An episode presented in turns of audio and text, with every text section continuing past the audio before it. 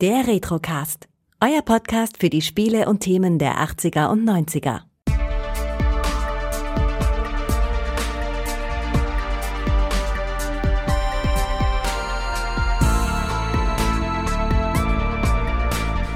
Herzlich willkommen beim Retrocast. Mein Name ist Kai und ich darf den Micha begrüßen. Also schon wieder. Hi, schon wieder. Zweiter Anlauf. Ja, ich habe gerade ein Déjà-vu. Also ich habe den Eindruck, wir haben eben schon mal miteinander gesprochen, aber irgendwie war das nicht so das, was uns als Qualität irgendwie zusagt. Nee, es war halt, das, das ganze Geschrei war halt, hat überhand genommen. Und als dann persönlich wurde, sagte ich, nee, so nicht. Wir müssen das Ganze jetzt ein bisschen wieder runterholen. Ja, ich wollte, war schon deine Adresse am raussuchen, denn so weit wohnst du ja von mir nicht weg. Ja. Aber zum Glück haben wir uns wieder gefangen. Du hast meinen Haustieren gedroht. genau. Äh, ja, Wing Commander 3, also nochmals Wing Commander 3. Wie ist dein Eindruck, deine Erinnerung an das Spiel? Ganz großes Kino. Ganz großes Kino, ganz schönes Weihnachten. Weil auch wenn es nicht direkt an Weihnachten unterm Baum lag, erst zwei, drei Tage später, es war echt ein Erlebnis. Ne?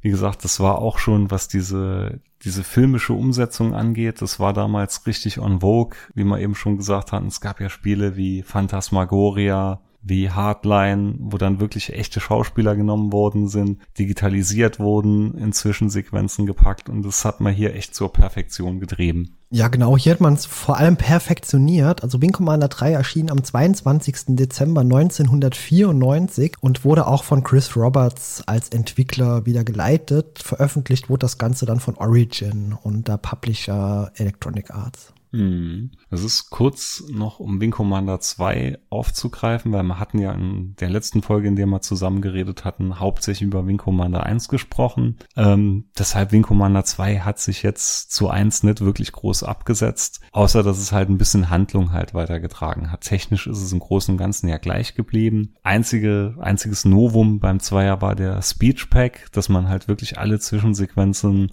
von echten Schauspielern eingesprochen hatte war es halt da nur das Intro erstmal, wenn man diesen Pack nicht besessen hat. Und äh, von der Handlung her ging es halt damit los, dass die Tiger's Claw aus dem ersten Teil zerstört wurde von getarnten Kilrathi-Schiffen, die es eigentlich gar nicht geben sollte. Man selber hat das wohl ein bisschen mitbekommen, keiner wollte einen glauben und man wurde dann strafversetzt auf eine Sternenbasis. Ja, und dann gab's halt einen wilden Handlungsplot um eine geheime Kilrathi-Basis, um Verräter, um eine Menschengruppe, die für die Kilrathi gearbeitet hatte, namens Mandarin. Ja, und am Schluss konnte man sich halt dann wieder voll seine Reputation zurückholen und war der Held des Tages kurz, kurz umschrieben. Ja, genau. Ich glaube, eine ganze Folge hätten wir mit Wing Commander 2 jetzt nicht füllen können. Es sei denn, die Folge wäre nur irgendwie fünf Minuten lang geworden und deswegen bauen wir das einfach hier am Anfang mit rein.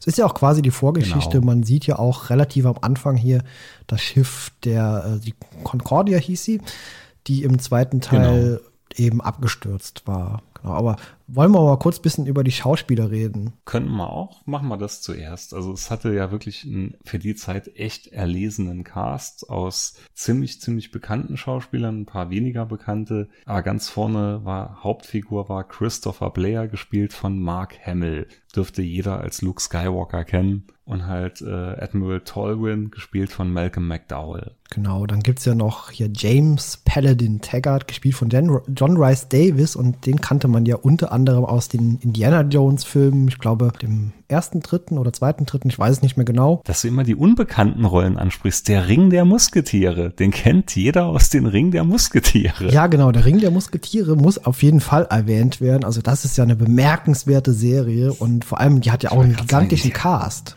Genau, Indiana Jones hat ja keiner geschaut, hier Harrison Ford, aber hier Ring der Musketiere mit Thomas Gottschalk und ähm, David Hasselhoff, ihm Cheech Marvin. Also ist unglaublich eigentlich. Ja, ich erinnere mich noch an das Intro. Das hat erst so angefangen mit so einer, ja, so, so, so einer alten Musik irgendwie und das ging dann über zu so einer Rockmusik und alle saßen auf Motorrädern im Intro. genau, genau. Jeder hat eine Harley gehabt. Ah, herrlich. So, wen gab's noch? Dann gab's noch Maniac, gespielt von Thomas Wilson. Uns allen bekannt aus Biff, zurück in die Zukunft. Genau, und er spielt ja hier auch so einen ähnlichen Charakter eigentlich. Mhm, kann man so sagen. Also die Rolle seines Lebens anscheinend. Ja, genau. Ich glaube, ich hatte ihn auch nie in anderen Rollen gesehen. Hat man überhaupt jemals noch mal irgendwo anders gesehen? Wollte ich gerade sagen. Ich hatte ihn nur in den beiden Rollen gesehen. Ja. ja, dann ähm, gut, Jason Bernard kennt man dann auch noch optisch. Der hat den Captain Eisen gespielt. Sehr sympathischer und charismatischer Typ. Ja, ja, definitiv. Das, also bei dem denkt man auch direkt, den kenne ich doch aus zig Rollen, aber ich könnte jetzt nicht eine Rolle nennen, aus dem ich ihn schon mal gesehen habe. Ja, das Problem ist auch, er ist schon 1996 verstorben. Also sehr früh und der hat auch in mhm. Filmen mitgespielt. Hier, während du schliefst, vielleicht ist das ein, Begriff. Oder ein Richter sieht rot. Ich glaube, ich stehe im Wald. Gut, alles nicht so bekannt, aber es ist ein bekanntes Gesicht auf jeden Fall. Ja, ja, hat auf jeden Fall ein bekanntes Gesicht. Ja, dann äh, Rachel Coriolis. Ich kenne sie jetzt nicht. Ginger Lynn, nie gehört. Du kennst sie vielleicht. Ja, wir hatten im Wing Commander 1 schon mal drüber gesprochen kurz, also eine ehemalige genau. Pornodarstellerin. Könnte das der Grund sein, warum ich die mal gewählt habe? ich weiß es nicht. Aber guck dir nicht das aktuelle Bild von ihr an. Nein, um Gottes Willen. Das ist das Emma Peel-Syndrom.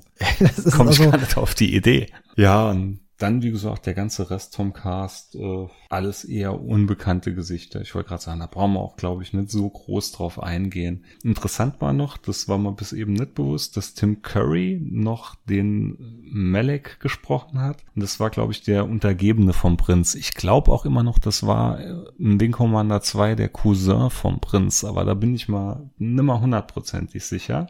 Und was auch noch interessant ist, dass John Roy Davis nicht nur Paladin gespielt hat, sondern auch anscheinend den Kilrathi-Prinz. Ich bin mir jetzt nicht sicher, ob sich das nur auf die Stimme bezog oder ob er da wirklich so in das Kostüm reingeschlüpft ist. Er wird auf jeden Fall bei Wikipedia aufgeführt als Schauspieler. Ja, vermutlich nicht. Also wenn du dir seine Figur anguckst, ich glaube nicht, dass die den reingequetscht haben in so ein Kilrathi.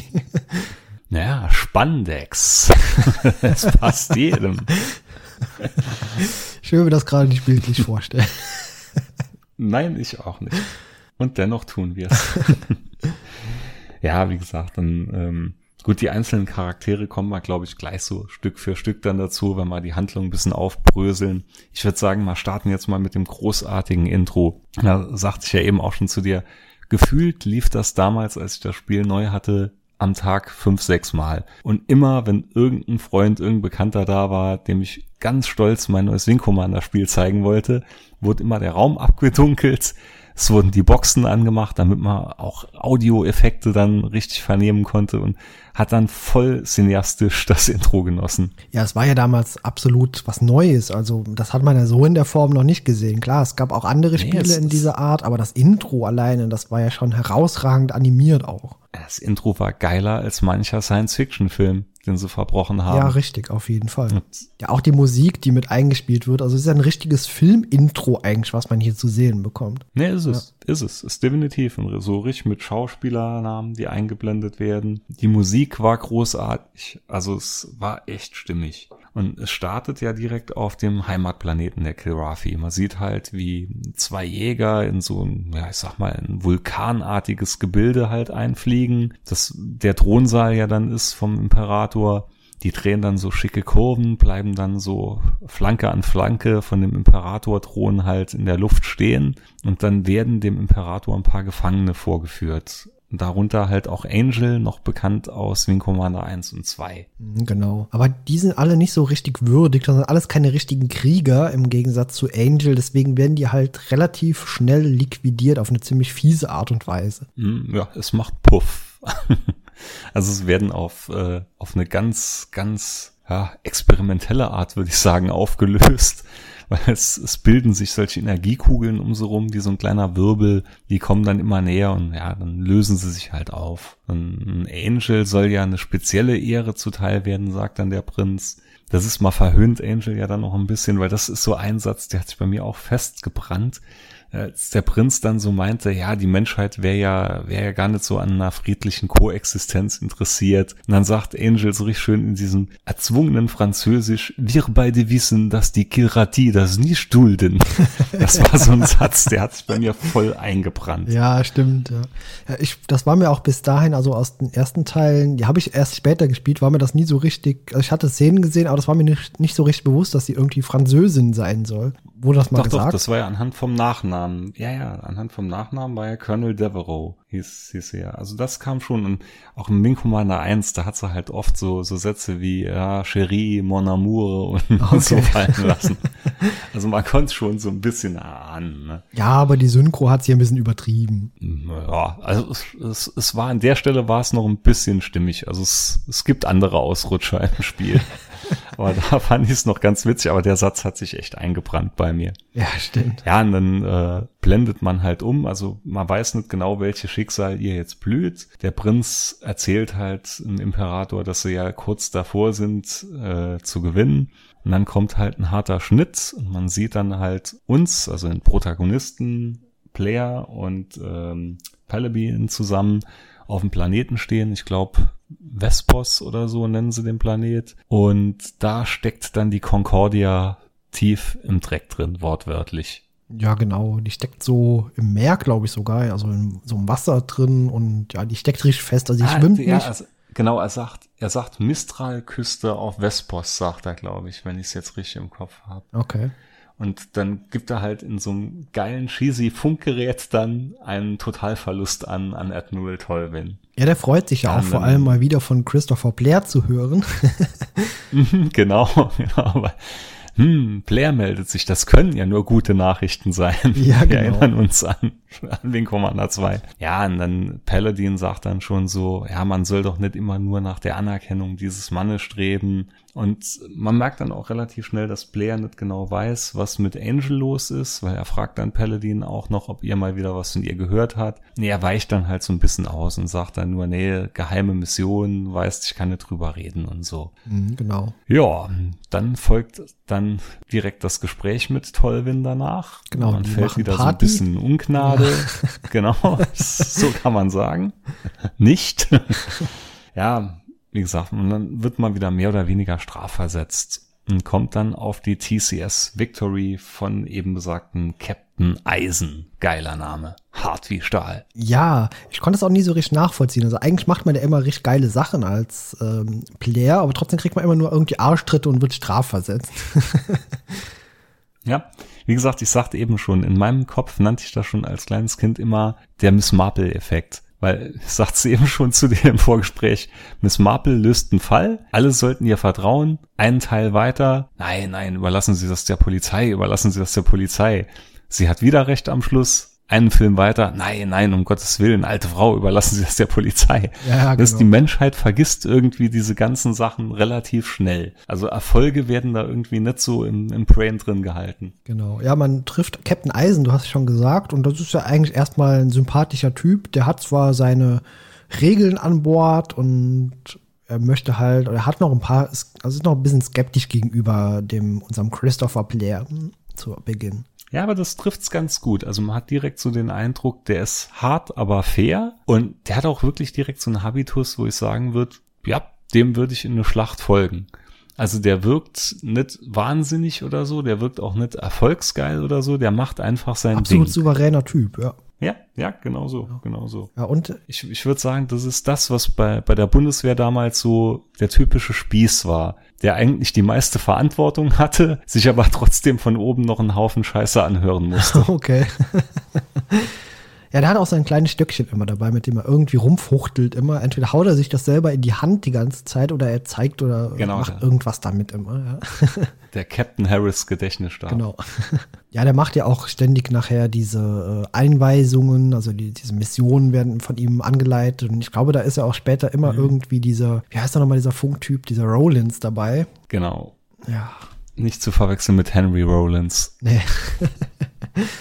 In keinster Weise. Ja, aber gehen wir mal die Story wieder ein bisschen weiter. Also man kommt halt auf dem Schiff an, wird halt von Eisen schon, ja, ein bisschen bisschen komisch beäugt, ne? So, es wird direkt ein Standpunkt klar gemacht, dass das Schiff halt jetzt natürlich kein Luxuskreuzer ist, schon ein bisschen in die Jahre gekommen, aber man soll sich halt wirklich die Füße immer abtreten und so guter Sprech behandelt das alles mit Respekt. Dann trifft man halt auf die Crew und äh, herausstechen tut halt direkt Hobbs, den man auch noch kennt aus Wing Commander 2 auf jeden Fall, also der Kilrafi-Überläufer. Blair und ihn verbindet ja schon so eine gewisse Freundschaft, muss man sagen. Das zeigen sie auch beide direkt. Und umso erschrockener ist Blair dann, weil Hobbs ja nimmer im aktiven Dienst ist, beziehungsweise nicht aktiv fliegt. Und Hobbs kehrt dann halt direkt raus, ja, es will halt keiner mit ihm fliegen, alle ein bisschen misstrauisch. Und dann ist erste Amtshandlung von Blair, dass er wieder auf die Pilotenliste gesetzt wird. Ja, richtig, genau. Das finde ich gleich vor der ersten Mission, die man fliegt, auch interessant, denn er ist ja auch der Einzige, der dann überhaupt steht, ja. den man wählen kann. Genau, stimmt. Man konnte die ja dann so auswählen immer. Ja, ja, genau. Also das, das, das war auch ein Novum, weil bei Wing Commander 1 und 2 wurden dir die immer zugeteilt. Und hier konnte man dann ja wirklich wählen, mit wem man fliegt. Ja, richtig, genau. Und es kam immer so, so ein Vorgespräch vor den Missionen, so ein Briefing. Da standen zwar im mhm. Hintergrund mhm. immer sehr viele Leute, aber die haben eigentlich, da waren so Statisten. Also man konnte nur die in der ersten Reihe stehenden auswählen. Und das war halt am Anfang eher immer nur Hops. Wie geil wäre das gewesen, wenn die in der zweiten Reihe alle ein rotes Shirt angehabt hätten. Würde ich sagen, sagen wir zuerst mal noch, welche Schauplätze gibt's denn auf der Victory? Also es gibt den äh, das Hangardeck, dann die Brücke, wo man, also Brücke sage ich jetzt mal, in den Briefingraum besser gesagt. Genau. Dann äh, da, wo der Simulator drin steht, in dem man auch Einsätze fliegen kann und so, der wird bei einer, nicht Mission, aber bei einer Zwischensequenz später ja noch wichtig. Es gibt den Fahrstuhl, dann die Baracken mit den ähm, Spinden drin. Was gab's noch? Eine Aussichts Aussichtsplattform, würde ich ich nennen. Ja, neben der Brücke ganz oben ist so ein Aussichtsdeck genau. gewesen, genau. Und unten noch diesen Aufenthaltsraum mit dieser Bar. Genau, genau. Zehn vorne, genau. Genau. ja, das waren, glaube ich, schon die Schauplätze war's. soweit, ja. Ja, das, das war's. Das war's. Wie gesagt, der Fahrstuhl mit, mit der tollen roten Lampe. Ja, mit der tollen rotierenden Lampe, dessen Sinn ich bis heute nicht verstehe. Arbeitssicherheit, der Fasi hat drauf bestanden. Ja, bestimmt. Muss sowas sein. Das war wirklich das, das war so eine Sequenz auch, das war wie beim ersten Wing Commander, immer wenn man sie so laufen sah zu den Schiffen, war glaube ich hier der Fahrstuhl auch so eine Sequenz, die hat sich so ein bisschen eingebrannt in einen. Ja, die hat man auch immer und immer wieder gesehen, weil man musste ja sowieso zwischen den Missionen immer irgendwie durch das Schiff durch und das, also die hat man ja hunderte Male gesehen, wenn man das Spiel durchgespielt hat, wenn man sie nicht mit Escape abgebrochen hat. ja, und dann lernt man halt so Stück für Stück erstmal so nach und nach die Crew kennen. Also man trifft relativ schnell erstmal auf Maniac drauf ja auch, den man auch noch aus den ersten Teilen kennt, der nach wie vor auch immer noch so ein bisschen, wie der Name schon sagt, wahnsinnig drauf ist, immer gerne mal Heldenstories erzählt und sich einen Korb nach dem nächsten einfangt. Also wie gesagt, es ist eigentlich wie Biff Tent im Weltall. Ja, richtig, genau. So kann man ihn sehr gut darstellen. Äh, ja, er holt sich auch immer wieder irgendwie einen Einlauf ab von unserem Hauptcharakter. Mhm, das ist so eine Hassliebe, die die beiden irgendwie haben. Ja, genau. Wobei mehr Hass als Liebe. Ja, ich glaube, die respektieren sich schon gegenseitig, aber ich glaube, das würde er niemals zugeben, also Maniac. ja, nee, würde auch nicht, würde auch nicht. Ah, ich glaube, nee, hat mal vergessen, den allerersten, auf den man so normal trifft, ist Rollins. Der steht nämlich, glaube ich, direkt im Fahrstuhl drin. Genau, der steht im mhm. Fahrstuhl drin und der labert einen erstmal dumm voll mit irgendeinem geistigen Dünnschiss. Ja, gut, das ist halt so das Waschweib auf der, auf der Victory, ne? Ja. Ich sagte eben schon, der könnte so heute wieder eine Telegram-Gruppe begleiten oder sich die neuesten Infos draus abholen. Er holt ja immer so die ganzen Coms und so Infos aus der Heimat und er erzählt ja dann auch, er weiß, was wirklich abgeht und er sieht ja, dass der Krieg kurz vorm Ende ist, aber dass halt die Menschheit am Verlieren ist und er ist nicht unbedingt so jetzt die Sternstunde der Moral auf dem Schiff. Der ist auch irgendwie gefühlt so ein richtiger Arsch irgendwie. Also ich glaube, mit dem ist auch keiner recht befreundet. Ich kann mir nicht vorstellen, dass man sich dort in dem Aufenthaltsraum mit dem an einen Tisch setzt und irgendeine nette Unterhaltung führt. Ich glaube, der ist so ein Schwarzmaler eher, oder? Also das ist der, der so früher in der Schule Schule immer aufs Maul bekommen hat, willst du sagen. ja. Also so kommt er jedenfalls rüber. Ist, äh, ist der Unsympath erstmal. So fühlt er sich an. Und dann trifft man, glaube ich, recht schnell auf Vagabond. Der ist halt, wird so ein bisschen nebulös aufgebaut. Also man kommt halt schnell drauf, dass er irgendeine Vergangenheit hat, über die aber keiner redet. Er redet erstmal auch noch nicht drüber. Später im Spiel wird's ja dann ein bisschen mehr beleuchtet. Ich glaube, der ist auch immer am Kartenspielen. Ne? Der sollte wahrscheinlich ja, so ein ja. bisschen auch als, als so Zocker oder so dargestellt werden. Also so ein bisschen, ja, so ein Schlitzohr halt. Ne? Das, also sein, sein Callsign passt ganz gut zum, ja, man bekommt erzählt, er hätte immer Glück, also er würde jedes Spiel gewinnen. So wird er uns vorgestellt. Und das stimmt auch bis zum gewissen Grad in einem späteren Teil. Mhm, mh. So, dann trifft man auf Vaquero. Das ist, wie gesagt, so der Junge, der erzählt, ach, bald ist der Krieg vorbei und er will später mal einen Gitarrenladen aufmachen und so. Also das wäre eigentlich der, der direkt drauf geht. Das ist so der typische Charakter, der erzählt, ah, ich habe daheim ja ein Haus, eine Frau, zehn Kinder. Ich habe nur noch eine Woche bis zur Pensionierung ja, so auf genau. die Tour, obwohl er halt noch so jung ist. Und aber er, er macht's, ne? so viel spoiler ich mal. Also wenn man sich nicht dumm anstellt und er wird neben einem im Cockpit getoastet, überlebt er es wirklich komplett. Hätte ich aber seinerzeit nie gedacht. Also das wäre auch so ein typischer roter T-Shirt-Träger gewesen. Ja, auf jeden Allein Fall. so wie er eingeführt wird und aufgebaut wird. Ja, richtig, auf jeden Fall, ja. Es ist doch so, so, ja. so ein typischer, so, so Romantiktyp irgendwie. Der ist die ganze Zeit irgendwie aus, auch genau wie ähm, Flint. Also ich glaube, die würden beide sehr gut zusammenpassen. Also er ist, er ist so, ich weiß nicht, so, so ein weichgespülter ja, ja, 80er genau. Jahre Charakter irgendwo. Also der ja. könnte auch Werbung für L'Oreal machen. ja. ja, dann genau, Flint. Mach mal weiter mit Flint. Flint ist so, äh, Flint kommt einem so ein bisschen vor wie so eine Streberin irgendwie. Und die erscheint halt so gar nicht wie eine Kampfpilotin. Das ist, man hat so das Gefühl, die hat den, den Posten nur halt, weil Daddy irgendwo ziemlich weit oben bei, bei der Föderation im Schreibtisch sitzt.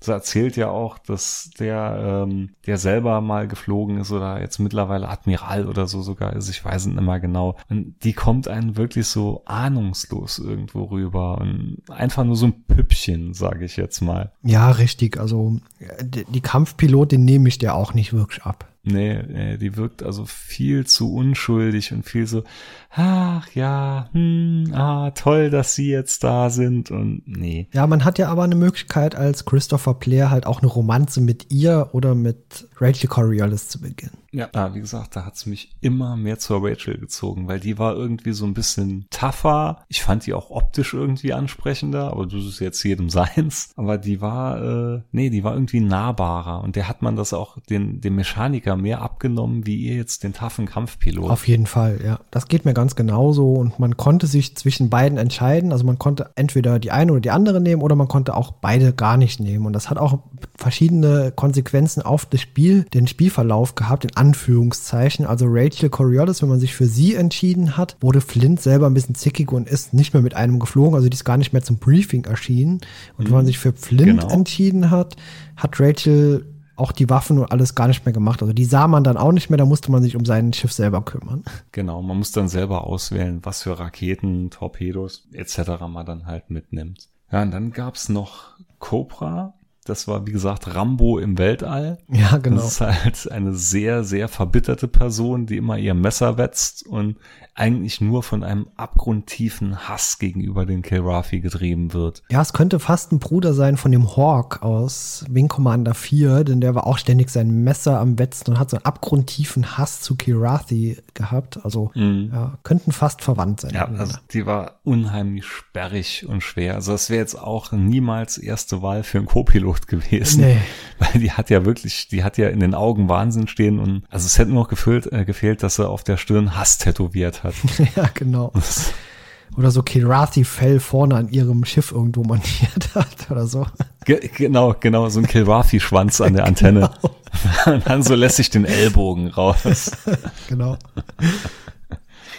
Ja, ich glaube, das waren soweit erstmal vorerst so die, die Hauptpersonen, ne? Ja, genau. Das war erstmal das Wichtige, das, genau. Genau, genau. So, und dann, ja, beginnt's erstmal halt mit ganz normalen Standardmissionen, also hier Frachter von A nach B bringen, da mal irgendwie Erkundungsmission fliegen oder Quadranten säubern. Ja, und dann wird halt immer so ein, so ein bisschen nach jeder Mission, immer in den Zwischensequenzen wird das Ganze dann halt so ein bisschen weiter erzählt, wie es dann halt aussieht. Man merkt dann immer mehr, dass die Menschheit wohl gar nicht so toll dasteht, dass es halt herbe Verluste gibt auf Seiten der Föderation. Ja, bis dann irgendwann Admiral Tolvin auftaucht. Und da weiß man ja schon, oh, da muss jetzt irgendwas passieren. Ne? Ja, der Admiral kommt ja meistens mit tollen Ideen an Bord. Also der ist ja allen gut gesonnen und hat, bringt meistens auch noch einen Strauß Blumen für jeden mit. also, ja, in dem. So kennen wir ihn. Ja, genau. Er ist immer herzlich und gut gelaunt vor allem. Küsschen dabei. genau. Ja, leider ist genau das Gegenteil der Fall, denn er hat zwar eine Idee dabei, aber wirklich freundlich ist er nicht. Es ist, also es fehlt mir, dass er so, so beide Finger so anwinkelt und sagt, ich habe eine neue Idee für einen Todesstern. Ja, genau. viel, viel anders ist es nicht. Also die, die wahnwitzige Idee ist, man hat eine riesige Kanone gebaut. Und es ist wirklich nur eine Kanone ja. mit dem Antrieb. Wie gesagt, sie sieht aus wie in der alten TOS-Episode Planetenkiller. Nur nicht wie ein Joint im Weltall, sondern jetzt wie eine E-Zigarette im Weltall. genau. Ja, ziemlich hässliches Ding. Also ich habe mir gerade noch mal ein Bild angeguckt von dem Teil und ja, es sieht wirklich aus wie so ein, wie du schon sagst, also so eine fliegende E-Zigarette. Vorne leuchtet es ein bisschen. Hm, genau, ah, ich kann mich noch erinnern, dass ich in das Ding immer reingeflogen bin. Man konnte da vorne so ein bisschen, ich nenne es jetzt mal Lauf, konnte man reinfliegen und konnte sich das so ein bisschen anschauen. Das war auch ein riesiges Ding. Ja, es war einfach eine Riesenhülse im Weltall. Genau. Ja, und er reißt dann halt das Kommando mehr oder weniger erstmal selber an sich. Eisen wird halt in die Ecke gestellt, bekommt einen spitzen Hut, muss sich hinsetzen und er will dann quasi die Menschheit damit erlösen. Also er, er kehrt das so richtig raus, dass die Mission ist so wichtig, dass er das jetzt persönlich machen will. Er macht da ja auch einige Freunde mit. Ja, total. Alle stehen auf ihn. Ja. Aber im Briefing wird dann auch schon ein bisschen aufmerksam gemacht, dass hier und da sind noch ein paar Schwachstellen. Man konnte, also die wird ganz mit einer heißen Nadel gestrickt, ne? Anscheinend sind noch nicht überall Schildgeneratoren da. Es gibt so ein paar verwundbare Stellen. Nachtigall, ich höre dir trapsen. Ja. es ist eigentlich schon klar, ne, wie das Ganze ausgehen wird. Ja, muss, ja, na klar. Und es gibt natürlich jemanden an Bord offenbar, der Informationen nach außen äh, preisgibt, denn dieses Unterfangen hier geht ja total in die Hose. Genau, also man sieht in einer Zwischensequenz ja den Prinzen, wie er dann so an, am Bildschirm steht und eins zu eins die Sachen, die man gerade so im Missionsbriefing mitgeteilt bekommt, tauchen bei ihm dann wundersam auf dem Bildschirm auf. Also man weiß, irgendeiner ist hier gerade mächtig am Petzen. Genau, richtig. Ja, wie gesagt, das Ganze geht absolut schief. Die, also die Behemoth wird kurz und klein geschossen und da bleibt auch am Ende nichts mehr übrig, außer ein bisschen Asche. Genau. Ich weiß gar nicht, doch, ich glaube, einen Testlauf hat man noch mitbekommen, ne? Oh, ich glaub, da habe ich jetzt tatsächlich gar keine Erinnerung mehr drin. Gab es da wirklich einen ja, Testlauf? Ich, ich, bin mir jetzt nicht mal ganz sicher. Ich glaube, man begleitet sie erstmal zum Testlauf. Bin ich mir jetzt nicht mehr hundertprozentig sicher, aber ich glaube, ich habe es noch so im Kopf. Jedenfalls dann, äh, ja, wie gesagt, geht schief und das Ding wird zerstört. So ein Tollwind ist natürlich dann absolut begeistert und wem gibt er die Schuld? Wem gibt er erstmal einen Orden, genau. Genau so, hier ist ein Trostpflaster für dich, äh, ich fahre wieder heim. Ja, genau. Der, der läuft auch weg, wie, gefühlt wie so ein, so ein motziges Kind, das irgendwie enttäuscht ist, dass es keinen Lutscher bekommen hat an der Kasse. So reißt er jetzt wieder ab. Er tut zuerst ja mal noch richtig gute Stimmung verbreiten und sagt dann, ja, dank Ihnen wird das Ganze jetzt noch viel, viel schwerer in nächster Zeit. Ja. Und also so guter Sprech, eigentlich ist der Käse jetzt komplett gegessen, das wird nichts mehr. Ja, und wie du sagst, er fährt dann einfach heim, ne? Überlässt sie dann wieder so ihrem Schicksal. Und dann ist aber schon die Stimmung auf dem Schiff so ein bisschen kaputt, weil wie gesagt, man vermutet ja schon, es muss irgendeinen Verräter geben. Und Cobra läuft ja dann auch so ein bisschen amok und schießt dann schon die ganze Zeit so gegen Hobbs, weil ja, Kilrafi und so, er muss es ja schließlich sein. Aber man nimmt ihn dann mal in Schutz und ja, tut sie dann ein bisschen in die Schranken verweisen. Und dann geht's erstmal wieder ein bisschen wie vorher weiter. Man fliegt wieder so seine Missionen, schaut wieder, was zu retten ist, als dann plötzlich Paladin auf der Haustür steht und einen noch aberwitzigeren Plan mitbringt. Ja, richtig äh, die sogenannte Templor-Bombe. Und ja, klar, also das ist noch ein bisschen simpler als eben diese mächtige Weltraumwumme. Denn Paladin mhm. schlägt vor, man hat hier eine Bombe bzw. einen Plan dafür und da fliegt man einfach nach Kilra, der ein bisschen tektonisch instabil ist und muss dort die Waffe einfach, diese Bombe an einem richtigen Platz platzieren, Stelle platzieren und ja, da gibt es aber einen Haken noch. genau, das ist also erstmal dass der Planet tektonisch so, ähm, so unruhig ist, erzählt er noch, hat man mitbekommen durch Angel, weil die ja auf Kilra wohl irgendeine Mission hatte und die dann diese ganzen Daten halt übermitteln konnte. Da wird man dann auch erstmal wieder ein bisschen hellhörig. Aha, anscheinend geht's ihr dann doch noch gut oder sie lebt zumindest noch. Und dann, wie gesagt, man muss halt den Lüftungsschacht vom Planeten finden, damit er auseinanderbricht. Genau. Aber, ja, wie du schon sagtest, es gibt ein Riesenproblem, weil man weiß nicht, wie man das Ding zusammenbaut, beziehungsweise so ein bisschen fehlt da noch was, weil der Typ, der die entwickelt hat, der sitzt gerade im Knast. Und zwar in irgendeinem Kilrafi-Knast. Also muss man erstmal den Reis ausmachen lassen. Der wird einfach befreit und ich glaube, das ist auch, glaube ich, gibt zwei Vorbereitungsmissionen und dann eine, wo man eben diesen Typen dort befreit. Genau, wobei währenddessen wird dann wieder Vagabonds Worldbuilding ein bisschen vorangetrieben, weil der dann nämlich in der Kneipe schon erzählt, nein, um Gottes Willen, er kennt den Typ noch aus seinem vergangenen Leben, er hat mit diesem Doktor zusammengearbeitet und ja, er lässt dann, er lässt ihn ja wirklich so ein bisschen wie ein, ja, nicht ganz wie ein Dr. Mengele dastehen weil er muss ja wirklich schon stramme Sachen gemacht haben, der auch ein Haufen Leute draufgegangen sind. Ein Vagabond argumentiert dann ja so, er wollte deshalb Pilot werden, weil er sieht ja dann quasi ins Angesicht des Feinds und er weiß, gegen wen er kämpft und wer dann drauf geht. Er hätte der ganzen Scheiße wortwörtlich halt nimmer ja, nimmer mitmachen können. Ja, er begrüßt ihn auch sehr herzlich. Genau, genau. Das ist ja dann auch in, in der Rettungsmission dann, wenn man letztendlich auf dem Planeten landet. Man sieht dann die zwei Marines den Doktor dann so wirklich rausschleppen, so Arm in Arm. Ein Vagabond landet dann auch, läuft so auf ihn zu, so ganz herzlich, hi Doc, und haut ihm voll einer auf die Zwölf. Ja, genau. dann dann muss man halt wieder selber entscheiden, ja, darf Vagabond jetzt noch mitfliegen? Geht er erstmal in den Bau rein? Hm, ich sagte ja schon, ich habe mich so entschieden, ich hatte ihn mitfliegen lassen, weil mir war das sympathisch. Ja, mir auch. Also klar, so ein Typ, der eigentlich bauen die ja Massenvernichtungswaffen die ganze Zeit.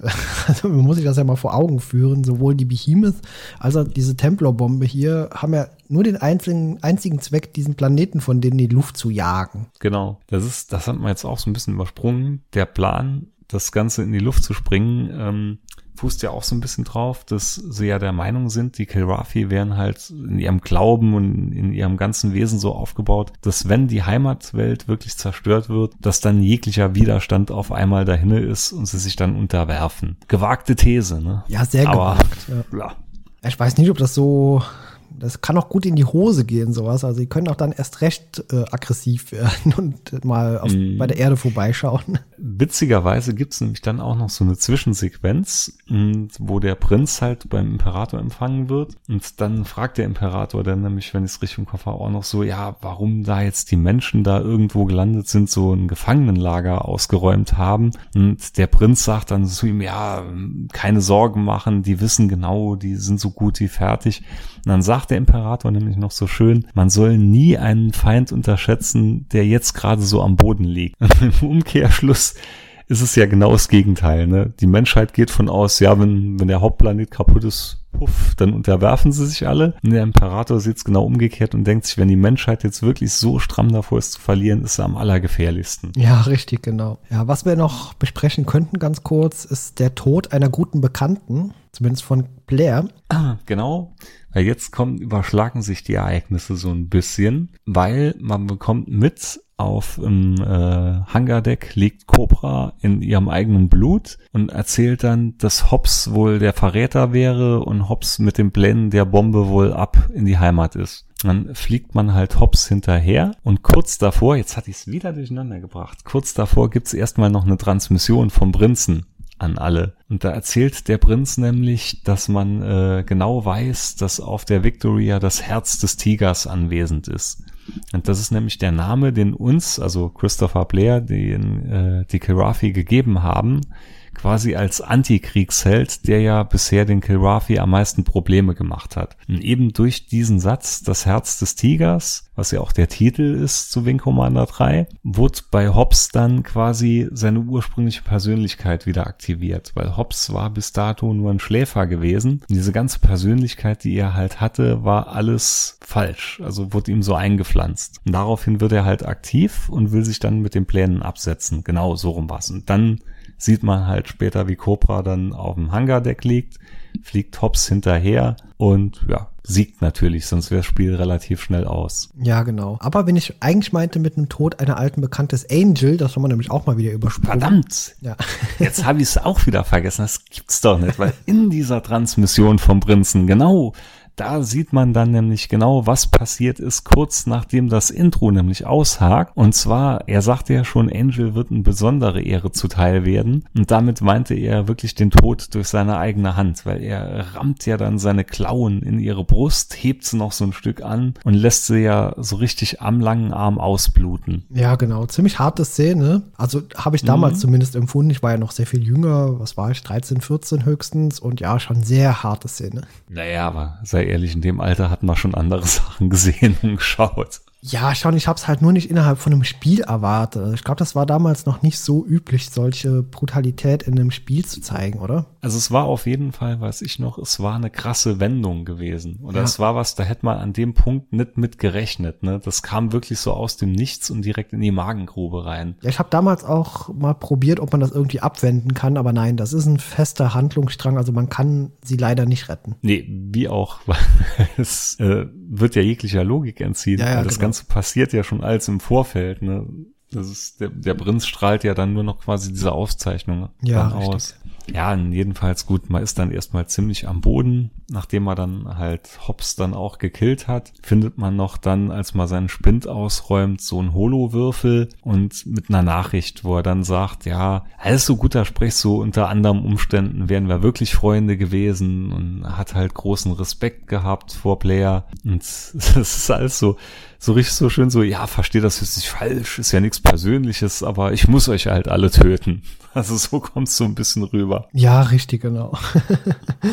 ja, dann macht man halt Paladin noch ein bisschen Vorwürfe, weil der ja genau gewusst hatte, was Phase war. Und ähm, jedenfalls hat man jetzt die Bombe und es geht in die Endzüge des Spiels. Ja, genau. Man fliegt jetzt Richtung Kira-System und dort gibt's noch eine finale Auseinandersetzung mit dem Prinz, den man auch dann endgültig mhm. besiegen kann. Genau. Der taucht dann auch, ne, der wird dann wirklich jetzt endlich mal besiegt, weil im, im Vorspiel konnte man ja dann auch abschießen, aber dann wurde er immer gerettet, beziehungsweise dann hat man halt so äh, im Schleudersitz fliegen sehen, wie dann nochmal das, sein Schiff ihn dann aufgelesen hat. Ja, der ist so ein bisschen wie der Murdoch von MacGyver, weißt du? Ist immer wieder zurückgekommen. genau. Nee, genau so ist es. Ja, dann kann man sich halt noch dann so gegen Schluss des Spiels, kann man sich dann, muss nicht noch entscheiden für eine der beiden äh, weiblichen Pilotinnen in einer Szene, in der halt Angel, wie du schon sagtest, und äh, nicht Angel, ähm, Flint und Rachel an der Bar stehen dann kann man entweder sagen, nee, man geht einfach weg, lasst sie beide stehen oder sich halt für eine entscheiden. Ja, ich habe beides durchgespielt. Ich hatte, äh, ich habe das Spiel mehrfach durchgeackert und ich habe beide mal mhm. genommen und ja, irgendwie Flint war doch deutlich irgendwie langweilig. Ja. Wie herrlich politisch korrekt sich das anhört. Ja, ich habe dann mal beide genommen. Gott sei Dank ist es nur ein Spiel ja. und man kann nach einem äh, Wiederherstellen des Speicherstands einfach jemand anderes nehmen. das macht die Sache nicht besser. ja, jedenfalls, es geht dann wirklich so in die Endzüge des Spiels. Man fliegt halt immer näher ins Kilra Heimatsystem ran und äh, ja, hat dann irgendwann die besagte Bombe dann an Bord, findet dann schließlich diesen einen Punkt auf dem Planeten. In meiner Erinnerung war es so eine Art Lavafluss. Kann sein, da erinnere ich mich tatsächlich nicht mehr so genau dran. Ich weiß nur, dass ich damals mhm. rumgeirrt bin und die Mission mehrfach neu starten musste. Weiß nicht direkt auf Anhieb Wie gesagt, das war, ja, war optisch war es auch keine Offenbarung gewesen. Also man hat sich da schon irgendwie mehr davon erhofft, so vom Planeten. Aber die Technik setzte da, glaube ich, die Grenzen damals. Ja, es war nur so ein Flug durch Pixelmatsch durch, denn richtige Texturen waren das ja nicht. War einfach nur eine Fläche eigentlich, wo verschiedene mhm. Farben mhm. drauf geklatscht wurden. Und ja, schön war das für eine letzte Mission eigentlich nicht. Also da hätte ich mir damals auch schon was anderes erwartet. Eher. Hm. Schade. So ist es. Ja. Jedenfalls, man wirft das Ding halt ab. Kilra explodiert. Man denkt, alles ist ein Butter, aber dann kommt noch so ein ganz kleiner Kick. Und zwar, man sieht, wie das eigene Schiff von der Druckwelle erfasst wird. Und äh, ja, man sieht sich dann so im Schleudersitz quasi durchs All treiben. Und ein Kilrathi-Schiff kommt und lässt uns auf. Und da denkt man schon, oha, oha, ob das gut ausgeht. Und wird dann halt vor diesen besagten Melek geführt. Das ist dann auch der, der von äh, im Original von Tim Curry gesprochen wurde. Mhm. So, und dann geht man ja eigentlich von aus, gut, dann ist interessantes Ende, also zwar schon Happy End, aber man selber geht wohl dann irgendwie drauf. Dem ist aber dann nicht so. Es ist, wie die Menschheit gedacht hat. Melek unterwirft sich mehr oder weniger und sagt dann, okay, die Kilrafi müssen jetzt umdenken, wenn ihr Volk noch Bestand haben will. Das hätte es halt so noch nie gegeben. Sie verneigen sich dann vor dem Herz des Tigers. Man sieht dann in der nächsten Szene, wie Tolwyn und äh, Melek dann halt dieses Papier unterzeichnen, also den Friedensvertrag. Und ja, geht dann so in die Endsequenz rein, wo man dann im Shuttle Richtung Heimat sitzt. Und dann kommt es drauf an, wie man sich entschieden hat. Entweder sitzt halt die gute Rachel bei einem, die langweilige Flint oder halt gar keiner. Genau. Ja. Jo. Und dann, so ist es, so endet es. Wobei, was ich jetzt auch noch wieder übersprungen habe, ist dieses unrühmliche cheesy Ende vom Imperator, der halt wie eine Muppet-Figur im Thronsaal steht, während die ganzen Felsen runterkommen und wirklich so hilflos, so, oh, was ist das? Oh nein. und dann halt drauf geht. Ja, genau. Ja, hat noch gefehlt, dass er irgendwo weinend in der Ecke sitzt und miaut oder sowas. genau, ja. genau, irgendwie sowas, oder so, so an so einem Kratzbaum. so genau. Ja, nee, aber großartiges Spiel, wirklich Beschluss, großartiges Spiel. Ja, absolut. Also wie gesagt, die äh, Inszenierung ist grandios mit diesen Videosequenzen zwischendurch und auch man hat ja gewisse Möglichkeiten auf die Handlungen Einfluss zu nehmen. Das ist zwar im Wing Commander 3 noch eher klein, das wird in Wing Commander 4 ein bisschen ausufernder mhm. gemacht und auf jeden Fall auch heute noch sehr zu empfehlen. Definitiv. Wie gesagt, auch empfehlenswert, das Spiel unbedingt mal verlieren. Klingt komisch, ist aber so, weil die Endsequenz, wenn man verliert, hat's auch richtig in sich. Und das, da denkst du dann so richtig, oh, arme Menschheit, arme Menschheit. Ja, bekommt man ein richtig schlechtes Gewissen auch, wenn man die Szene zu sehen bekommt. Ja.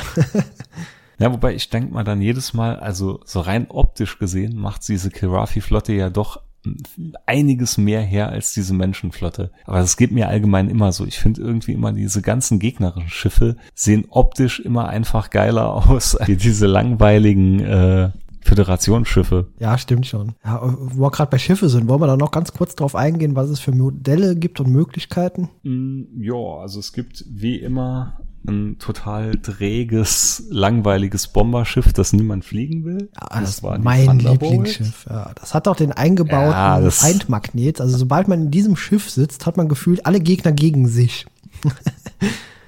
Ja, das ist quasi so ein Einfamilienwohnhaus im Weltall. Ja, genau. Also so, so fliegt sich. es gibt die ganz kleine Arrow, die sieht so ein bisschen aus wie ein A-Wing bei äh, X-Wing. Genau. Klingt komisch. Ja, so eine leicht so. dreieckige Form auch irgendwie. Genau. Dann gibt's die Hellcat. Das ist halt so, ja. Kampfflieger. Solider ja. Jäger. Genau. Genau. Ah, nee, Moment. Ich glaube, wir haben uns vertan. Die Longbow ist das, ist der, ähm, dieser abartige Bomber. Ja, ja, genau, die Longbow. Und, und nicht die Thunderbolt. Genau, die Thunderbolt war auch wieder mehr so ein, schwerer Jäger. Jäger, ja. glaube ich. Genau. Ja, und dann die sagenumwogene Excalibur. Die wird ja, oh, das hat man gar nicht angesprochen jetzt. Die wurde ja von ihrem Testpilot höchstpersönlich überbracht, von dem guten Flash, der ja auch so ein bisschen der der, ja, der zweite Antisympath an Bord ist. Ja, genau. Ja, der ist so ein bisschen hochnäsig und arrogant und denkt auch, er wäre der geilste ja, überhaupt. Genau, der wollte halt keinen ranlassen. Man konnte dann halt durch geschicktes, äh, geschicktes Reden mit Rachel, konnte man sie dazu bewegen, dass sie halt meinen Zündschlüssel stecken lässt. Das sagt sie sogar noch so schön salopp. Ja, genau. Konnte dann eine heimliche Tour mit ihr machen. Flash rastet dann aus. Und er war sich halt immer zu fein, irgendwo mitzufliegen. Und dann kann man halt gegen ihn am Simulator antreten. Und je nachdem, wenn man gewinnt, dann unterwirft er sich mehr oder weniger und tut sich dann bereit erklären, mitzufliegen. Und anders weiß ich gar nicht mehr so genau, ob er dann wirklich abgehauen ist mit dem Schiff oder ob er dann halt weiter so diese harte Linie gefahren ist und einfach nicht mitgeflogen ist. Aber das war auch noch so ein, so ein netter B-Plot drin in der Handlung. Ja, es war auch irgendwie das geilste Schiff. Also das hat die Gegner ja irgendwie komplett zerlegt. Also ein, zwei Schüsse mhm. und dann waren die ja äh, Geschichte. Ja, ich bin's auch am liebsten geflogen. Ja, ja, die war auch definitiv am besten zu fliegen. Ja, dann würde ich sagen, Hamas. Genau, Anders Hamas. als in den ersten beiden Teilen. Äh, Secret Missions gab's hier nicht oder so. Es war jetzt wirklich ein komplett abgeschlossenes Spiel. Und ja, dann sollte es irgendwann mal noch Teil 4 geben. Genau. Aber da kommen wir mit Sicherheit noch später nochmal dazu. Da werden wir ganz bestimmt nochmal drauf kommen, ja. Weil ist für mich sogar noch das bisschen bessere Spiel als der dritte Teil, weil die mhm. Handlung einfach für mich mhm. nachvollziehbarer ist. Das stimmt, das stimmt. Also Teil 3 hatte halt einen Haufen Bonus durch die ganze Optik und durch das nie vorher Dagewesene. Und Teil 4 hat dann da richtig drauf aufgebaut und hat es ein gutes Stück perfektioniert. Ja, absolut. Also die Story, an die erinnere ich mich immer gerne zurück. Und ja, ich habe auch voll Bock, das wieder zu spielen. Und das werde ich auch tun, bevor wir es besprechen. Sollten wir machen. Ja. Ja, super. So, ja, schön. Hier am Ende. Runde Sache. Zum zweiten Mal am Ende. So sieht's aus. ja, auch wir können das doch einfach sagen. Unsere erste Aufnahme war qualitativ nicht das, was wir von uns selbst erwartet haben. Nee, aber wirklich, also es, entweder lag es an dem noch zu niedrigen Alkoholspiegel meinerseits oder an der bahnbrechenden Vorbereitung, die wir vorher hatten. Ja, genau. Aber man muss auch ehrlich sagen, wir hatten das hier jetzt wirklich direkt im Anschluss hinterher geschoben. Ja, genau. Aber hat trotzdem besser geklappt. Vielleicht lag mir auch die andere Aufnahme, die ich vorhin schon hatte, ein bisschen in den Knochen schon. Ja gut, du bist ja eine Maschine. Ich glaube, seit, er ist seit 6 Uhr heute Morgen am Podcasten. Wir haben jetzt 22.30 Uhr. Das ist unglaublich. Ach komm, Gregor macht noch viel mehr. Ja gut, ich drück mich ja immer um das Schneiden so rum, deshalb ich stehle mich ja immer nur in die ganzen Casts rein. Also ich bin so der Rosinenpicker hier. Aber du hast noch mal angedeutet, vielleicht selber irgendwas zu machen. Dann fällt das natürlich auf dich über. Ja, verdammt. Ja, ich weiß es noch nicht. Irgendwann mal abwarten. Wie gesagt, ich, gefühltermaßen hatte ich jetzt in der letzten Dinge von Interesse, habe ich meinen Shark gejumpt. Aber das wird noch zu hören sein. ja, ich bin gespannt. Ich werde es mir anhören Gut. und sag dir dann ja. Bescheid. Oder such doch noch deine Adresse raus. Verdammt, ich bringe die Haustiere in Sicherheit. Gut, ja, vielen lieben Dank, okay. Micha, fürs dabei sein und wir sprechen uns demnächst wieder. Bis dann. Tschüss. Auf jeden Fall. Ciao.